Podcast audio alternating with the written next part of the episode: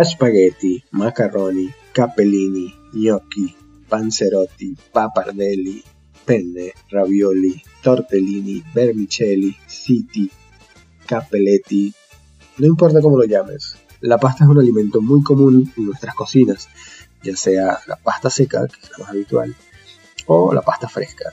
Mm, todos guardamos en la despensa algo de este producto. Por un lado, porque podemos comerla prácticamente con cualquier cosa. Basta ver cualquier recetario para conocer la versatilidad de este. Pero, ¿conocemos algo de la historia de la pasta? Sabemos de su origen, sabemos quién la creó, conocemos todos los mitos que se tejen alrededor de ella.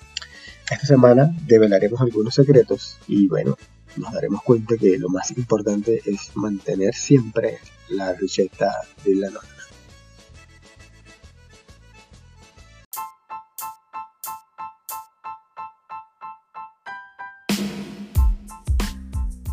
Saludos desde este lado de tu dispositivo que habla Jairo Oliveros y esto es ¿Qué se está cocinando?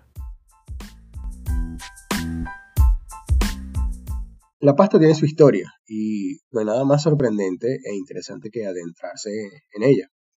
Los italianos no pueden estar sin comerla y muchos atribuyen su creación a los napolitanos.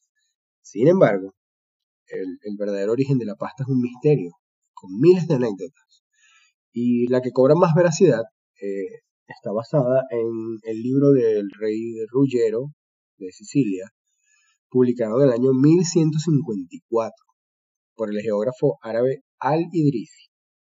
En esa anécdota se menciona que existe un alimento hecho de harina en forma de hilos y que hay una fábrica que lo produce en el levante mediterráneo. El levante mediterráneo se encuentra al este del Mediterráneo y es esa zona que está marcada por las costas de Egipto, Israel, parte del Líbano, eh, ahí llegamos a Turquía, subimos hasta pegar un poquito con Grecia, eso es el levante mediterráneo, básicamente la costa este del mar Mediterráneo.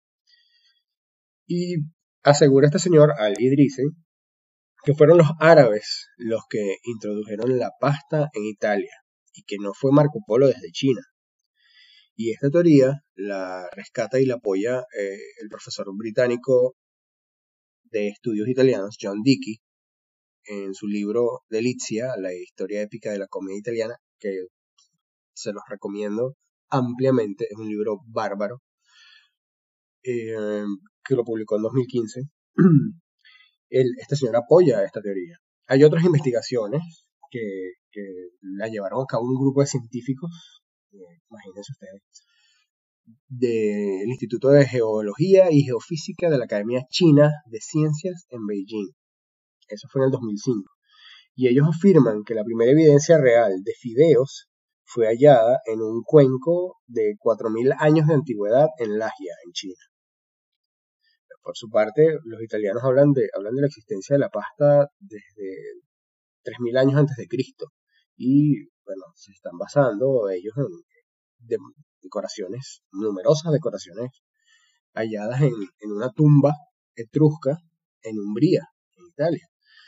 Y en estas, en estas decoraciones se reproducen instrumentos de trabajo para elaborar la pasta, como la tabla de amasar, el, el rodillo y la rueda dentada.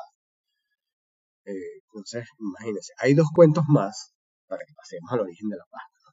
Hay un cuento del, de, el primero es de, a ver, 1244 eh, y se refiere a un médico de Bergamasco en Alessandria, en Italia, Alessandria, no Alexandria, quien al examinar a un pastor en Génova le dijo, hermano, usted no tendría esta enfermedad en la boca, parecía que tenía escorbuto, si no hubiese comido carne, fruta y pasta. La otra, la otra anécdota es de 1279 y mencionan a un notario de nombre Ugolino Scarpa que al leer el testamento de las cosas dejadas por un soldado llamado Poncio Bastones, en el testamento habían unos envases que él le dejaba a su familia llenos de macarrones. En cuanto a la posibilidad de, la de la certeza de que fuese Marco Polo quien llevara la pasta desde China a Italia, el profesor John Dickey, el que les mencioné del libro del libro Delicia, él lo atribuye más bien a esa película protagonizada por Gary Cooper, que es la biografía de Marco Polo, y en esa historia, el aventurero italiano, este Marco Polo, descubre la pasta en China y la lleva a Italia. Y a partir de allí, pues, eh, no queda claro si fue la película la que creyó la leyenda urbana o al contrario, pues. Pero eh, lo cierto es que mm, Marco Polo tiene muy poco que ver con el resto de las eh, historias y anécdotas científicamente comprobadas con relación al origen de la pasta. Vamos con la historia, ¿no? La pasta y su historia. La pasta que encontraron en China, aquella del cuenco de 4.000 años, eh, era de dos clases de millo, que era un, un cereal, y sigue siendo un cereal muy popular en continentes como África y Asia, y que es rico en proteínas. Y bueno, el, grano se transformaba, igual pues se molía, se hacía la harina y con la harina se producía la masa para estirarla y formar los tallarines. Todavía hoy en día se fabrican esos fideos en China, así como, ellos fabrican los de arroz y los de harina de soya. Y bueno, los que existían en el levante mediterráneo, mencionados por Ali eran de trigo, tal como se conocen actualmente, tal como conocemos la pasta seca actualmente. Por eso, la relevancia se le otorga a los árabes. Ellos fueron los que comenzaron a cultivar el trigo, según pruebas, eso está en pruebas arqueológicas desde el año 6700 a.C. están los pueblos árabes eh, cultivando el trigo. De ahí la famosa frase que dice que cuando el hombre aprendió a cultivar cereales, molerlos y transformarlos en harina, mezclarlos con agua, secarlos al sol, bueno, nacieron el pan, la cerveza y la pasta. Si recuerdan el capítulo de las cervezas, pues eh, la traducción del babilónico que más se acercaba era, al mencionar a la cerveza, era pan líquido. Entonces, ya por ahí, este, creo que hay un indicio que refuerza esta teoría. Y bueno, a quienes hayan sido los que inventaron la pasta, igual pues la, humanidad entera se los agradece, ¿no? Eh, que eh, es un alimento delicioso y que, ocupa frecuentemente la mesa de, todos los hogares. Yo no, no concibo ningún hogar a nivel mundial donde no se consigue, donde no se consuma pasta, eh, sea de trigo, de soya, de arroz, de millo. Y bueno, eh, actualmente con todas las variedades que existen libres de gluten, eso es un tema que vamos a tocar un poco, un poquito más adelante, que se hacen con maíz, la de arroz no tiene gluten, etc. vemos. Hay un dato curioso con respecto a la, a la fabricación de la pasta en esos tiempos antiguos. Y es que, es que se hacía con los pies. Eh, había, por lo menos, ese asentamiento en Sicilia de los árabes eh, Liguria, Sicilia, Campania, eh, son zonas de Italia que tienen un clima muy seco, eh, favoreció ampliamente la producción de pasta allí, ¿no? Y bueno, de ahí se fue extendiendo hacia el resto del país, hacia el resto de la península. Total que eh, hacia el año 1500 ya la pasta era conocida en, toda Italia. se confeccionaron en esa época varias máquinas, ¿no? Pues eh, desde 1600, pues. Y, pero la mezcla de sémola con agua se amasaba al principio con las manos y luego se llevaba a cabo con los pies, pues por ahí como hasta el siglo XVIII, porque decían que era lo mejor y así quedaba más suave. como no había amasadoras, no tenían un KitchenAid, no tenían una amasadora grande, pues bueno, había que echarle pata. Y bueno, con el, con el pasar del tiempo, el rey Fernando II le encargó a Sechere Spadaccini el invento de un proceso mecánico para eh, facilitar y hacer como más rápido eh, este, este proceso de la fabricación de la pasta. Entonces las primeras prensas hidráulicas para realizar la pasta aparecieron alrededor de 1870 y su evolución fue gradual. ¿no? Eh, la primera máquina, de verdad, patentada para llevar a cabo toda la producción de pasta fue creada en 1933 por los hermanos Braibanti.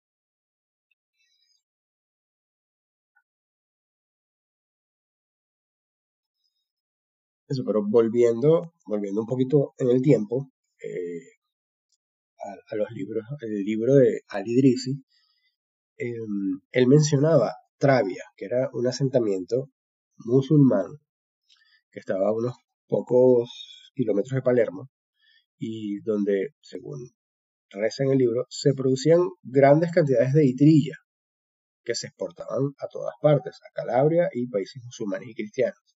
Entonces, fíjense, el término itrilla se refiere a una pasta hecha de trigo, cortada en tiras y que se secaba al sol. Sabemos que el, gluten del trigo facilita el, secado, el almacenamiento y la comercialización. Pues. Eh, entonces, em, gracias a estos manuscritos, sabemos que la palabra itrilla se utilizaba esto pues para designar estas tiras largas y, delgadas de masa seca. Con bastante certeza se puede afirmar que esta itrilla, estas tiras largas de, masa seca, se producían en Sicilia y a nivel masivo, elaborada con trigo. Y de nada, o sea, los historiadores no han encontrado ningún indicio anterior en ninguna otra zona del planeta que hable de la producción de pasta a gran escala como la, como la que tenían los musulmanes en Sicilia. un siglo y medio después, un siglo y medio después, eh, los cocineros italianos transformaron la palabra itrilla en trille y a medida que la variedad de formas fue aumentando, fueron cambiando los nombres. Para la tirita más delgada nació el nombre vermicelli y nacieron los macaroni también. Que bueno, la pasta dura empezó a mencionarse en diferentes crónicas de la historia.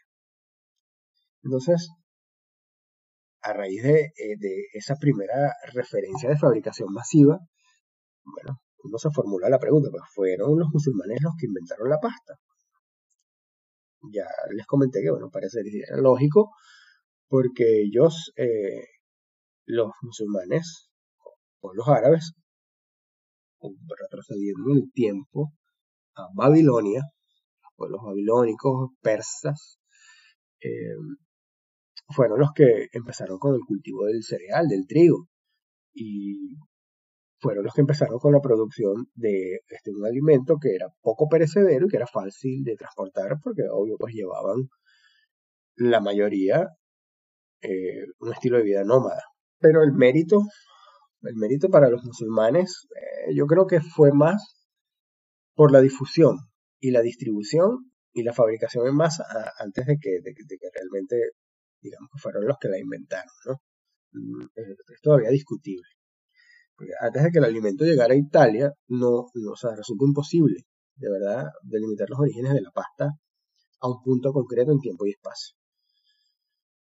De hecho, las referencias, hay referencias también en la península ibérica. Eh, hay un libro de cocina del siglo X, que es el, el Kitab al-Tabit, donde hay recetas, sobre todo para sopas, en las que aparecen fideos de trigo acompañando los otros ingredientes. Y, bueno, todos sabemos que la península ibérica también fue ocupada por pueblos, del, pueblos musulmanes del norte de África. Entonces, descubrimos, descubrimos pues que, que, la elaboración de la pasta seca es básicamente con trigo duro y agua. La pasta que casi todos consumimos. Y, y bueno, aunque en la actualidad pues existen pastas hechas con harina de trigo, integrales, sin gluten, de arroz. Eh, la original, la receta original es la pasta de sémola de trigo duro es la que contiene el gluten, que permite que la pasta se seque al sol y después pueda cocerse y permanecer al dente.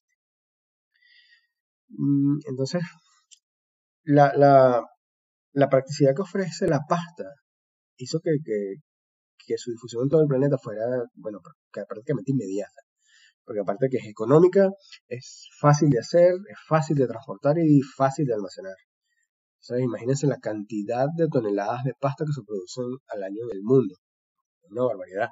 En la, actualidad, eh, los principales productores son Italia, Estados Unidos, Turquía, Brasil y Rusia. Y existen cientos de tipos de pasta. Y entre los más conocidos, pues, la pasta larga, los espaguetis, tallarines, vermicelli, papardellis, fettuccini y linguines. Y de la pasta corta, pues los más populares son macarrones, rigatonis, tortiglioni, pene, gnocchi, fusilli, farfalle. Y bueno, las pastas rellenas que son mis favoritas. Los raviolis, tortellini, eh, capelletti. Y por supuesto, eh, sus aportes nutricionales son múltiples. Pues. La pasta tiene proteínas, tiene grasas, tiene minerales, tiene vitaminas, si es rellena, pues se le suma propiedades al contenido, ya sea lo que aporte la carne o las hortalizas, lo que, o lácteos, sea lo que sea con lo que rellene. Y bueno, estamos claro que la pasta de cualquier tamaño, relleno, acompañante, sabor, es un plato con el que siempre uno queda bien y te saca de apuros, sí o sí. Y bien, pues eh, dejando un poco ya de, lado la, el tema del origen de la pasta que va a seguir siendo un misterio. cada civilización va a decir que, que ellos fueron los que la crearon. ahí tenemos a los tres, a los tres principales que son los italianos, los chinos y los musulmanes. Pero bueno, ya eso quedará a criterio de cada quien que creer. Vamos a pasar a un tema que es bien interesante que tiene que ver con la difusión de la pasta a nivel mundial, ¿no? Eh, como, es un fenómeno que se apoderó de las mesas alrededor del mundo, ¿no? Eh, mucha gente dirá que, está relacionado con la migración masiva de europeos, sobre todo de italianos, de, después de la Segunda Guerra Mundial o en tiempos de la Segunda Guerra Mundial, pero yo tengo unos datos por aquí que demuestran que por lo menos en el continente americano eh, la presencia de la pasta data de muchos, muchos años antes de eh, ese conflicto de la Segunda Guerra Mundial. Eh, por lo menos fíjense, Argentina. En Argentina, ya para el año 1853 existían en la provincia de Buenos Aires por lo menos 10 establecimientos que distribuían y servían pasta. Y para 1858 ya existía la que iba a ser la empresa más grande e innovadora a nivel nacional, productora de pasta, eh, que era Oneto y compañía. Igual en Brasil, eh, a finales del siglo XIX, a principios del siglo XX, eh, la introducción de la pasta se debió a inmigrantes italianos, sobre todo en la región del sur. Y, era una producción rudimentaria de bajo volumen y casera, ¿no? Antes de que surgieran las primeras fábricas. Y hay lugares en Brasil en los que se utiliza el término de origen italiano macarrón, macarrao, para referirse a cualquier tipo de masa de pasta, desde espaguetis, pasta de letras y bueno, todas las que conocemos, ¿no? En, diversas sopas y, y cocimientos. Em, en Colombia, así como en otros países hispanos, ya hemos hablado de Argentina y de Brasil, también llegó con inmigrantes italianos, y ya en 1892 se habían fundado dos fábricas de pasta. Una era el gallo y la otra era el papagayo. Y hoy en día, esas, bueno, después de un tiempo, esas dos fábricas se fusionan y existe lo que hoy en día se llama eh, pastas Doria, otro caso en el continente americano, bien curioso, es el de Costa Rica, que, mm, se sabe que desde el siglo XVII los colonos españoles y algunos inmigrantes italianos esporádicos de esa época llevaban recetas de pasta a territorio costarricense. Y al final del siglo XIX y siglo XX, cuando ya empezó a ser masiva la inmigración de italianos, ellos pues añadirían recetas de pasta que bueno, que hoy son de gran popularidad en la cocina de Costa Rica. Y bueno, de hecho es, eh, Costa Rica es el país mm, mayor consumidor de pastas de toda Centroamérica y el Caribe, ¿no? Y uno de los mayores de Latinoamérica, a pesar de que es el país más pequeño de, toda la lista de, consumidores. Así que bueno, debido a esto, en Costa Rica existen recetas de macarrones, espaguetis y pastas que son platos criollos nacionales, pues podemos mencionar que si el, los macarrones con achiote y cerdo, eh, las sopas de fideos y, el casado, eh, que es el que es un plato al que se le incorpora una variedad de pastas, desde canelones y lunaconi.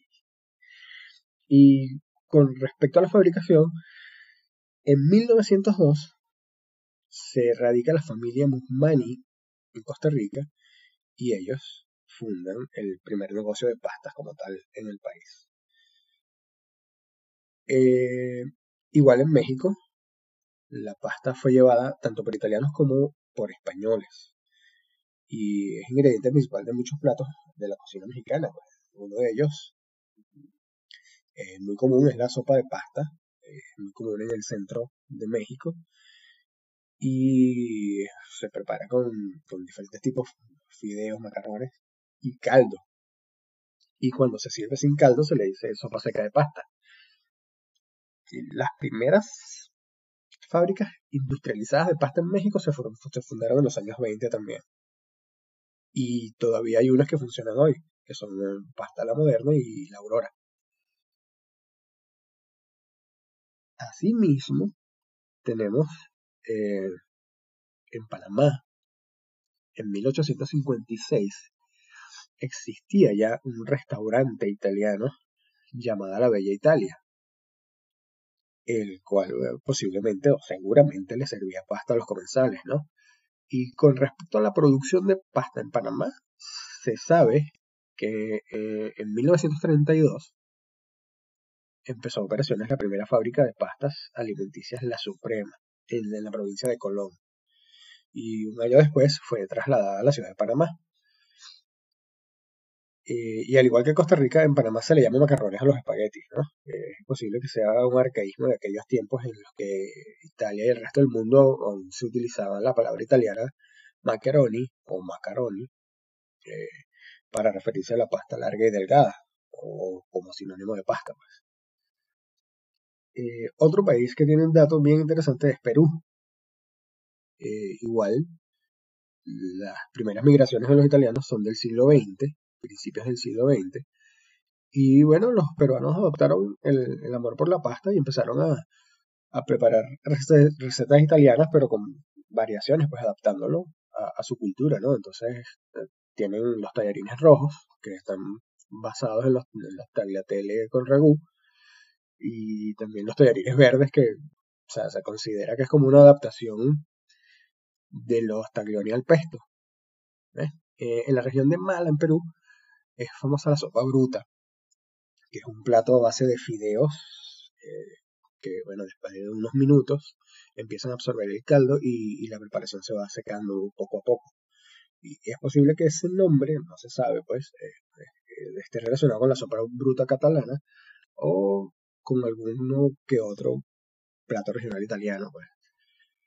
Y otro país que tiene un dato bien interesante por acá es Venezuela, que, bueno, debido a la gran inmigración italiana en ese país, según los datos de 2011 de la International Pasta Organization, eh, en 2011 Venezuela se clasificaba como el octavo productor mundial de pastas alimenticias y el tercero de América, produciendo 341.500 toneladas de este alimento. Ya de parte de eso era en 2011 el segundo consumidor per cápita de pastas alimenticias del mundo.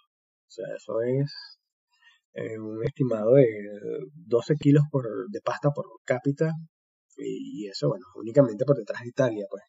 Entonces, ahí les dejo ese, ese, ese dato, ese tip.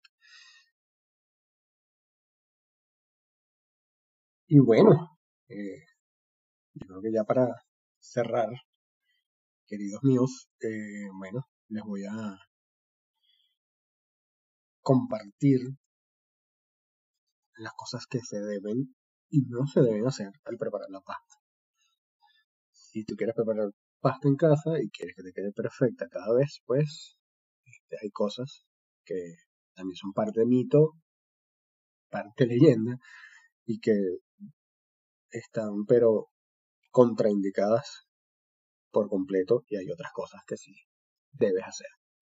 Entonces, entre las cosas que tú debes hacer en casa para que la pasta te quede perfecta es usar, uno, usar mucha, mucha agua. Eh, la cantidad ideal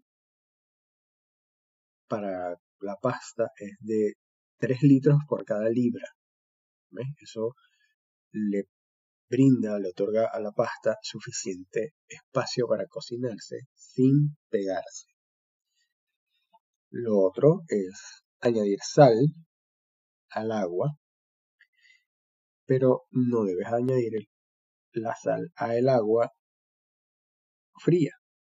Debes añadirle la sal al agua una vez empiece a hervir. Cuando empiece a hervir, añades la sal, la revuelves un poco y le das tiempo de que vuelva a levantar el hervor y pones eh, tu pasta. ¿Qué tanta cantidad de sal? Bueno, el tip es el siguiente. El agua de la pasta debe saber agua de mar.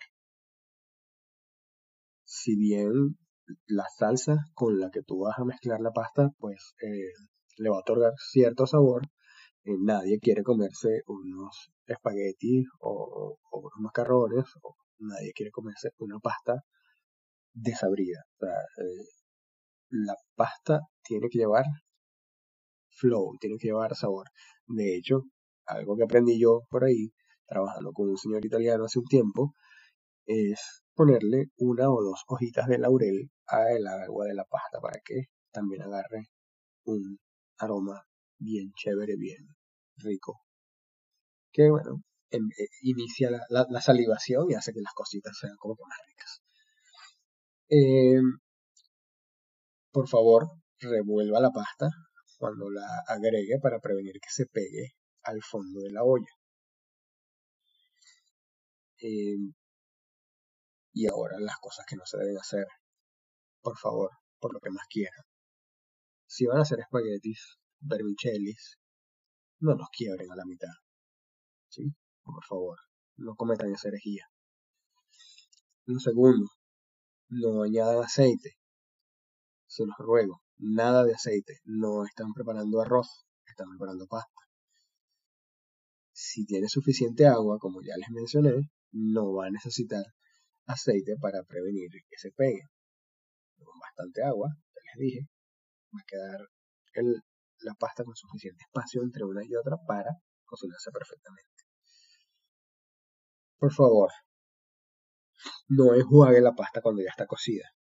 ¿Por qué? Porque le vas a quitar el almidón, que es lo que ayuda a que la salsa se adhiera a la pasta. Solamente se puede enjuagar la pasta, pasarla por agua fría, si la vas a usar fría, como una ensalada de pasta. Eso tiene que ver pues, con las ensaladas de pasta que se hacen con pasta corta. Y, por el amor de todos los dioses, no lo hagan. No arrojen los espaguetis contra la pared. Eso no les va a dar indicio de nada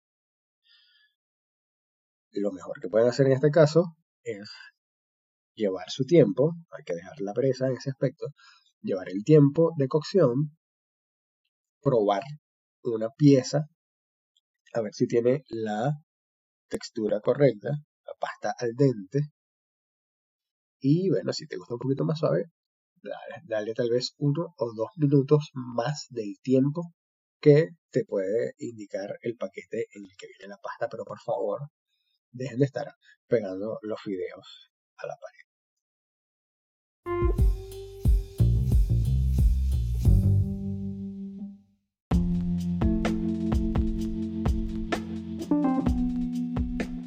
Hey, si estás en Santiago de Chile y te provoca comer algo con las 3B, bueno, bonito y barato, que llegue a tu casa directamente para que no tengas que estar arriesgándote a salir en medio de todo este asunto de la pandemia la cuarentena y todo lo demás, mm, contacta a la gente de Ono Sushi and Poke. Una fusión de cocina japonesa y hawaiana que está a otro nivel. Búscanos en las redes, Instagram, Twitter, como ono.restaurante. Y buen provecho.